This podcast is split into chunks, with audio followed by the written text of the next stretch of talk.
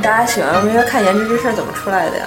其实特别反感这件事儿，而且关键看颜值那些人，他审美也很有限呀，都爱锥子脸，真的很奇怪。我我就就是分层这事儿让我想起来，我在国内的时候有一次也不算是支教吧，就是去做志愿者，去了一个一个藏区的你啊，嗯，没没有啊，就没没待多长最疯狂的事儿，就藏区的一个孤儿学校，那个。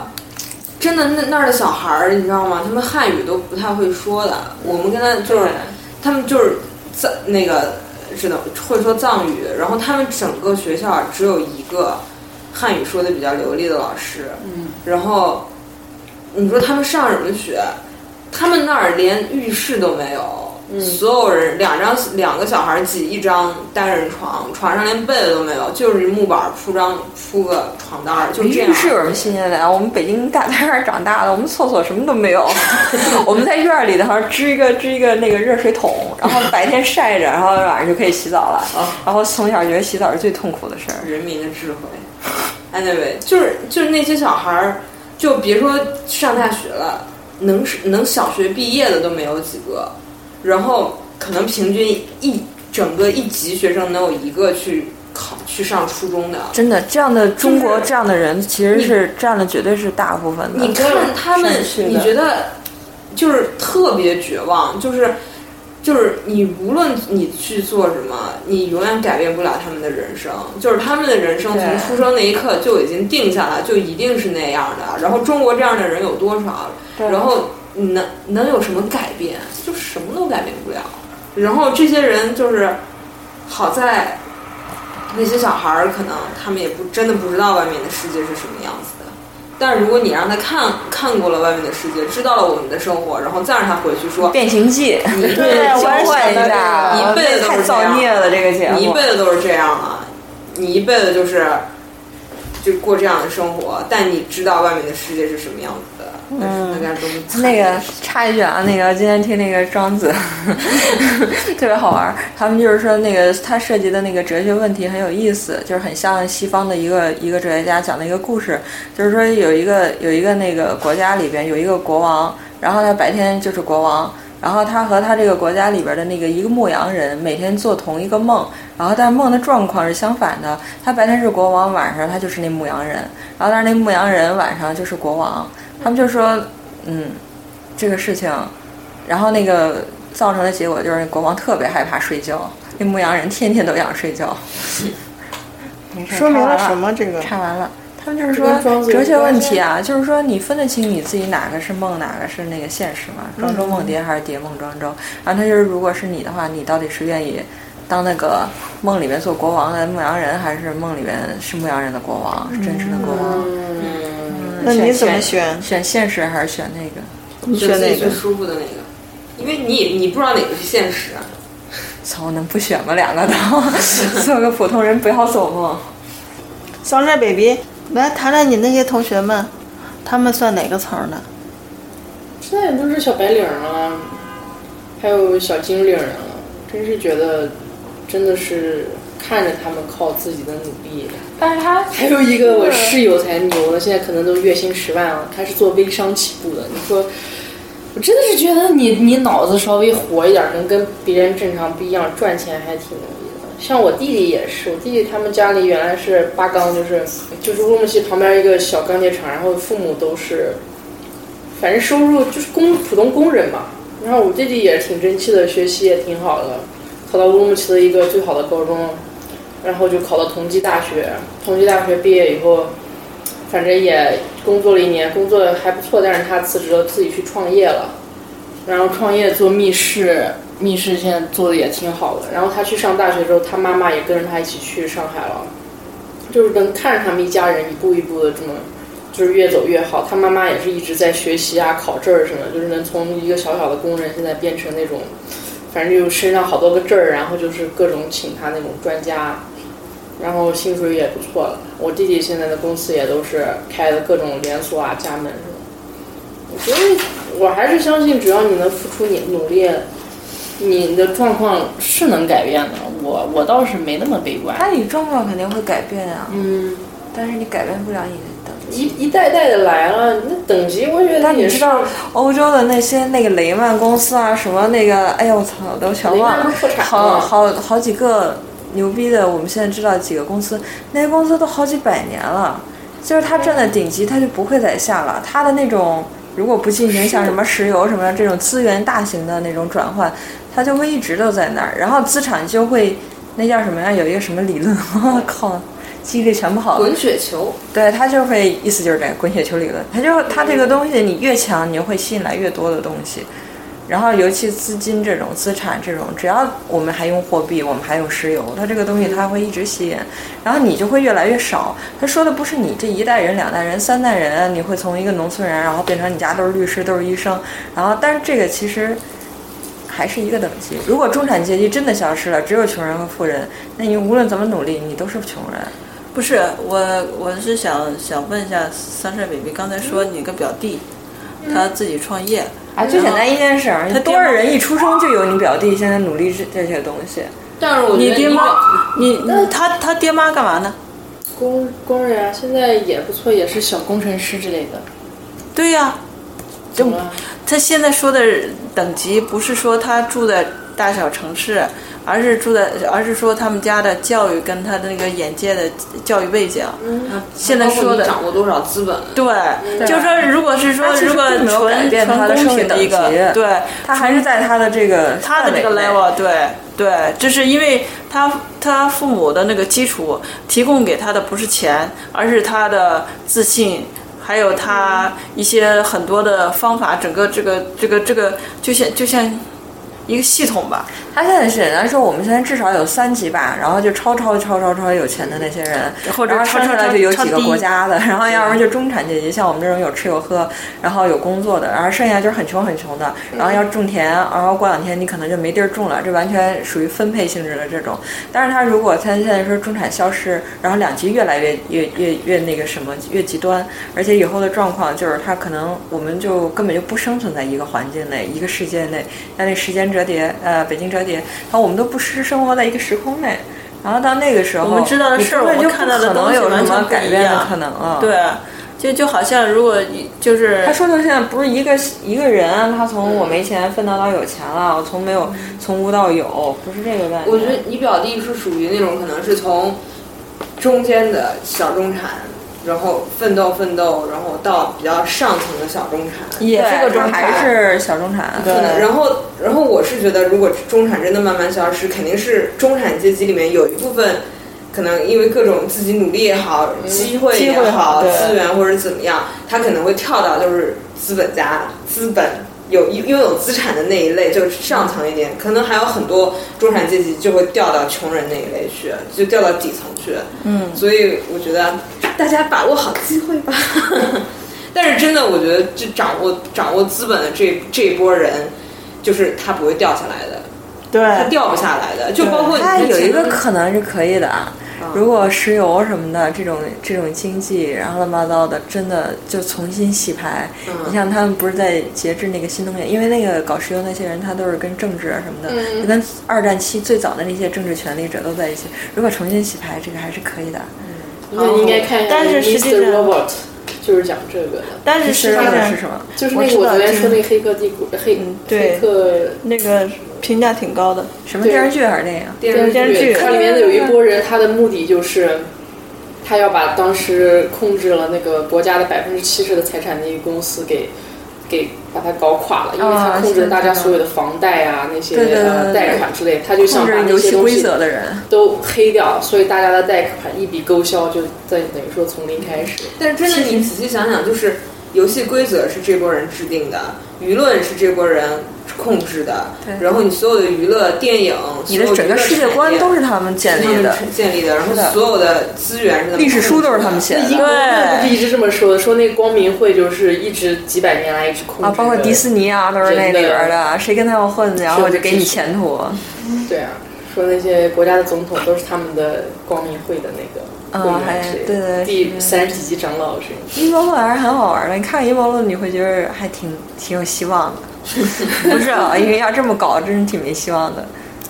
其实这个事儿谈论的是因为，如果是以现在来说的话，中国建国应该快七十年了吧？然后，真是在之前经历了一些什么动荡，就是八九还是九零的那个柏林墙倒，那个时候是一个那个国际政治体制的一个变化。在之前是二战还是冷战？文革。二战应该是二战，然后在之前是呃一战，然后在这七十年这个所谓的和平阶段是什么在维持和平？是因为每个国家都有核武器，因为因为因为拥有了核武器就不可能再打仗了，制衡嘛，制衡。然后但是这中间多少次经济危机，就是说永远都是这样，就是说你到一定水平，你一定要爆炸。重新来，才有可能有的。它就是白手起家可能性，要流动起来，不能死这么说来，你不觉得当年文革就是一次洗牌吗？嗯哼，对啊，是洗牌。就就但是就是，除非这种事情再发生一次，或者就真的大的战争再爆发，所有人从零开始。不用不用 不用，能源上来就行了。你像那个叫什么搞特斯拉的那个人，就他们要搞那种换。就是能源要重新来的话，能源洗牌是一次特别好的方式。但是它有一个问题，能源洗牌，首先第一点，如果这些什么所谓的煤炭、电力能源，包括石油这些能源，它现在有最多的物质及呃物物质财富，它可以控制最新高呃最尖端的科技，它可以慢慢的把这些转型成它那个就是所谓的那个永动。它不是的，它那个它现在你像石油，它美国它无论是真假的，它为石油在打，就是他所有的这个你知道吧？就是他们舆论他自己编了个故事，然后他要圆这个故事，他现在的方法，很多人的确是搞石油，还有政治这些人在压制那个搞新能源的人，搞永动机，搞这些研究的，他们压制的很严重的，包括那个量子物理学出来的一些事儿，然后都压制舆论不让说，就不会在你课本上去具体解释量子力学的这些事儿，很有意思。就或者是就在新的就是科技，什么科技爆发，反正他就要慢慢的去写这个故事，就是，对。包括我觉得就是像计算机互联网这一波人，其实也算是小洗牌了一下，因为一下子就爆出来这么多，现在全球化了好多东西，就这么多互联网公司，可能一开始都是俩小年轻人在车库里搞一搞，后面就搞出来一个 Facebook 这样这样。俩小年轻在车库里搞搞，我就想 搞一搞，跟同学睡一睡，小朋友睡一睡。哎，你看过那个刘慈欣的那个《赡养人类》吗？嗯嗯嗯。他那个描写的那个社会就很好玩，然后贫富极端，最后全球的全整个星球的资产只集中在一个人的手里，这个人自称叫中产阶级，剩下 全是穷人。然后包括这个人拥有这个星球上电、什么水、太阳。然后所有所有的资源，自然资源全是属于他的。然后你住在一个自循环的一个房子里面，全家人。然后如果你出来吸个口空气，你的那个钱啊什么的嘣儿就要算。然后那主人公的妈梦游跑出去吸了好多空气，然后结果他们家整个就是他爸就得把自己化掉，然后去赔这个钱，然后让他们的房子重新再能够能源再循环起来，让他孩子活下去。最后就给他爸那个整个人身体化掉了，退回来一块肥皂，退回来钙片儿。我觉得科幻小说其实都挺有道理的。对啊，它很真实的。等某一天，如果我们地球上资源真的就是很很有限，它现在资源有很多资源就是个人化的，就从土地的。然后真的到以前，其实我觉得这种事儿发生一点都不畸形，都很正常的。现在已经无端端的有一些东西。所以就说，我特别不喜欢专利这件东西，什么东西都挂个牌是他的，什么东西挂个牌是他的，然后他认为是他创造了这个东西，就这种行为，其实说白了，其实都是为商业服务的。然后他在定义谁该挣这笔钱，这个都很没意义的，然后搞混淆了好多事儿。那咱们聊这个分层，到最后是一个什么样的结论呢？好像就挺好的，大家努力吧。最后强行灌一灌一碗鸡汤，就只要努力，什么都会有的。没有，我觉得努力的话，就是你可能你可能小中产变不了大资本家，但是你小中产变成生活更好一点的小中产。就反正我们这辈子会很好的，大家不用担心。反正我们不要小孩的，请千万放心。对呀，对，现在科技都发展这个样子了。苏，你手上那个表是新科技，那高科技吗？可高科技了呢。啊，快来说说。没有，就就插广告，就跑步这个表嘛。然后就我就想知道，就是我的跑步速度。精确点到底是多少？你是心甘情愿被人监控的吧？心跳到底是多少？哎呀，你们以为没有被监控吗？Google 知道你们所有的一切，至少不知道我心跳吧？Facebook 知道你们所有的一切，这个有没有跟 Google 连了？就是就是所有的你所有用的不说不不花钱的服务都知道你们所有的一切。嗯，算了，有我也没什么隐私哦。那就是个肉体。那天我们去听那个那个那个讲座，就是在讲那个人工智能跟那个 deep learning 这一套。得就是大数据，现在可以做一些很很很夸张的事情。比方说，比方说，Facebook 就是脸书有那个人脸识别了嘛？就是它精确度可以它高，比比人的那个识别人脸的那个精确度还要高。所以就有一件什么事儿呢？就是嗯。你知道美国它是有那个 social social security number，就是跟我们这边那个 SIN 是一样的，就是这个这个号你不能随便告诉别人的，就是只是告诉你的雇主啊，或者是一些就是报税的时候要用这个号，反正这这号就是你不能随便弄出来，就是告告诉别人。然后这个人干了个什么事儿呢？他就发现就是你的生日跟你的这个这个社保号。之间有一个有一个关系，但是如果知道你的生日，他可以大概猜出你的社保号。于是他在做点什么事儿，就拍一张人的照片，然后就用就用脸书的那个人脸识别功能，他就是在脸书上找这个人，然后他脸书上找这个人，他就能看到这个人的生日，他找到这个人的生日。他就能大概用那个算法算出来这个人的社保号是多少，然后就可以去银行账号和信息都可以进入。他没做什么坏事儿，他只是他只是就做了这些事儿，然后他就跑到大街上就问人家：“我能拍一张照片吗？”然后那人就让他拍了，然后他拍了张照片，然后手机上搞一搞，然后说：“这个是不是你的社保号？”然后然后那那路人当场就疯了那种。然后最后好像是 FBI 就找上门来了，然后他现在在帮美国政府做事。哎呀，这是为了找份工作也挺不容易的。没有，就是就是这种事，这种事情就你就发现，就是科技的进步以后，我们关于个人的隐私或者这些东西就会越来越神奇。就这些，我觉得来到加拿大哪还有隐私可言啊？我觉得在中国是真的很有隐私的，有足够的自由度，杀人可以换个城市躲起来，对，换个名字，什么谁谁都不知道，都没有什么户口登记啊什么的，这些事都无所谓的。哎，在加拿大怎么可能？我连驾照过期了，我都觉得要死了。刚才那没有结尾，就来想个结尾吧。就反正一定会越来越好的吧。不要放弃希望。如果你想要你的小孩还有一丝希望的话，你就别生。没有，那就努力。如果你觉得不希望小孩活得特别累，那就别生。然后我们这代是完全没有问题的，大家不要担心。对对。想想吃什么多吃点，想喝什么多喝点。想上哪玩就去哪玩。对啊，我们是很自由的。对，只要不要孩子就好。靠，我们这个三观有点不正啊。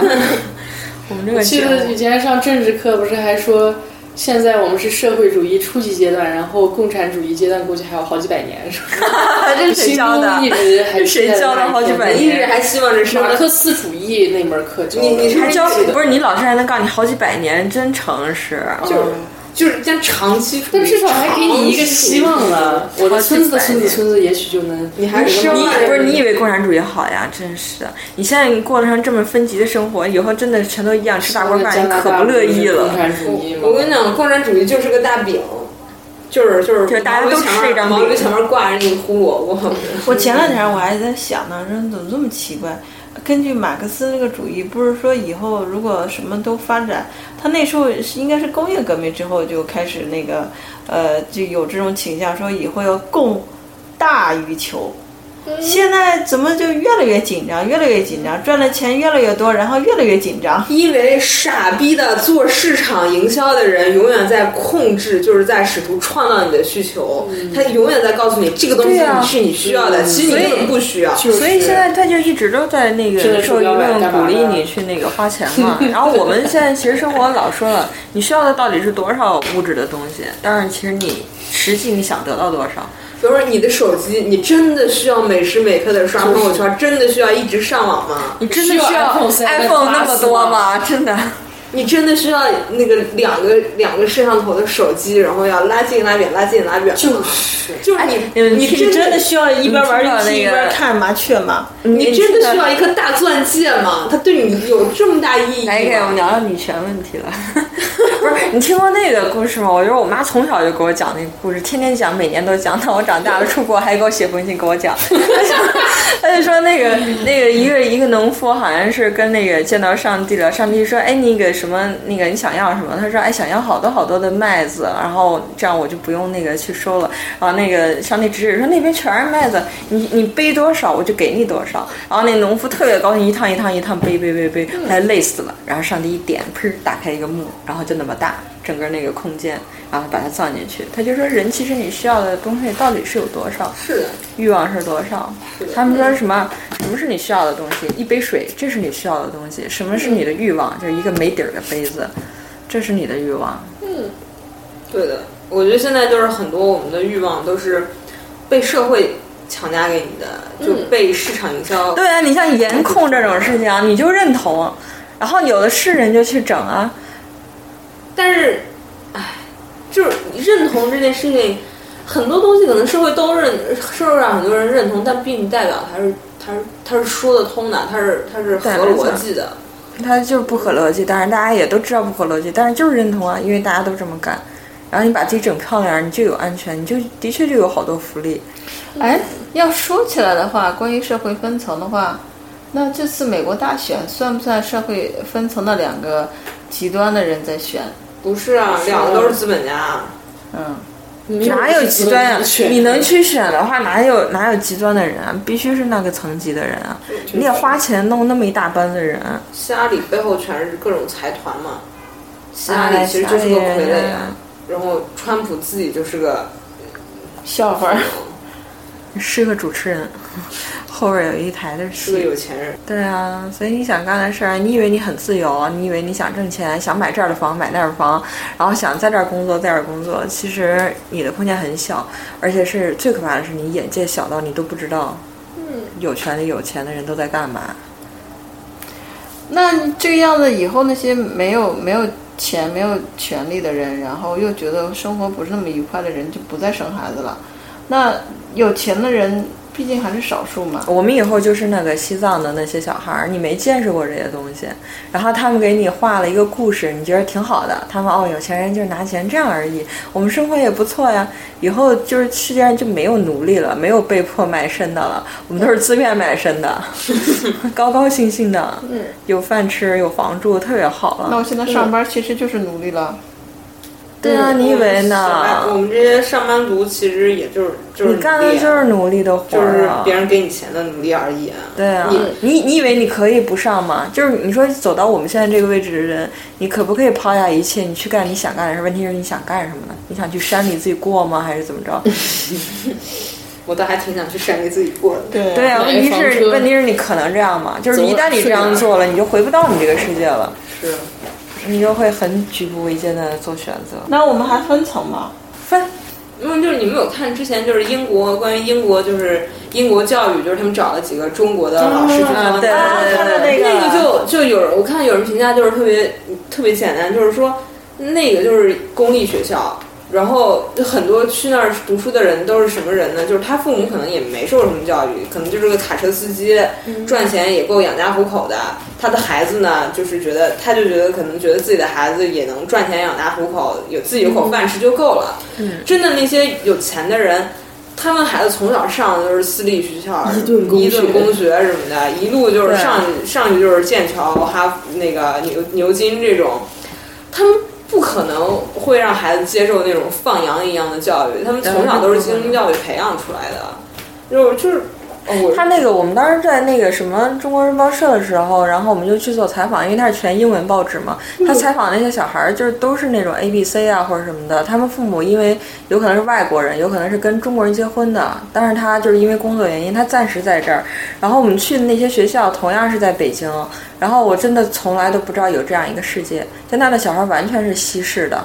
就他的那个什么整个的你进去的那个房间的布置，所有的那个样子，老师都是外国人，包括那个小孩正在吃午饭，他们买回来那披萨我当时没有见过，就是薄的，因为必胜客都是厚的，然后纸性披萨，对啊，我当时想，哎，吃得饱吗？就那种感觉，就是完全是不一样的。然后来加拿大之后，我能理解他们。真的是，他还没有封闭你，你可以去接触外边。但是我我的生活里没有接触过这样的人，而且他也不会，根本他不会走出他的圈子来找你。而且那种学校，你以为就是可能啊，我们努努力一点，那我们小孩也是进不去的，因为那种学校可能只收就是外籍人士的。而且你如果你进去了那个学校，你就是一个进到大学的农村人，你和他们是不是一个群？没得聊。对，然后你你你想聊，你就那无限无限的表面变成搭，但是你的眼界和你的这个情商其实都不会变成他们的。其实我觉得，当你从你想打扮自己接近他们的时候，你就已经输了，真的。所有事儿就是这样。如果要是论输赢的话，就是你已经妥协了呗。所以这事儿说到底还是你没法跟他人比，因为人生而不平等。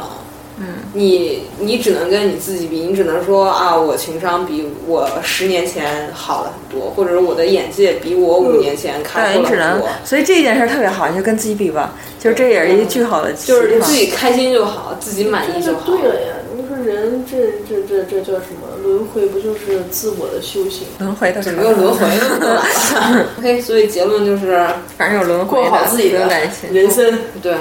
自己开心就好。对啊，我就随便一说，哪有什么分层？对，不要不要生孩子，不要生孩子，不要生孩子。你你老这样折腾，你妈天天带你去电击。不生孩子。哎，太愉快了，好，结束，结束了。